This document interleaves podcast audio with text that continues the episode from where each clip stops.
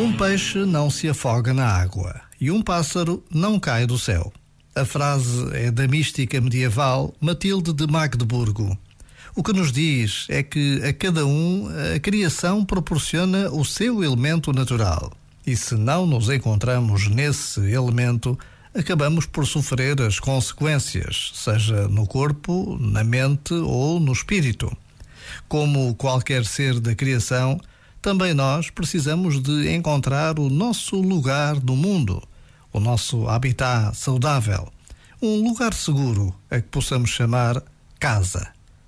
Já agora, vale a pena pensar nisto. Este momento está disponível em podcast no site e na app.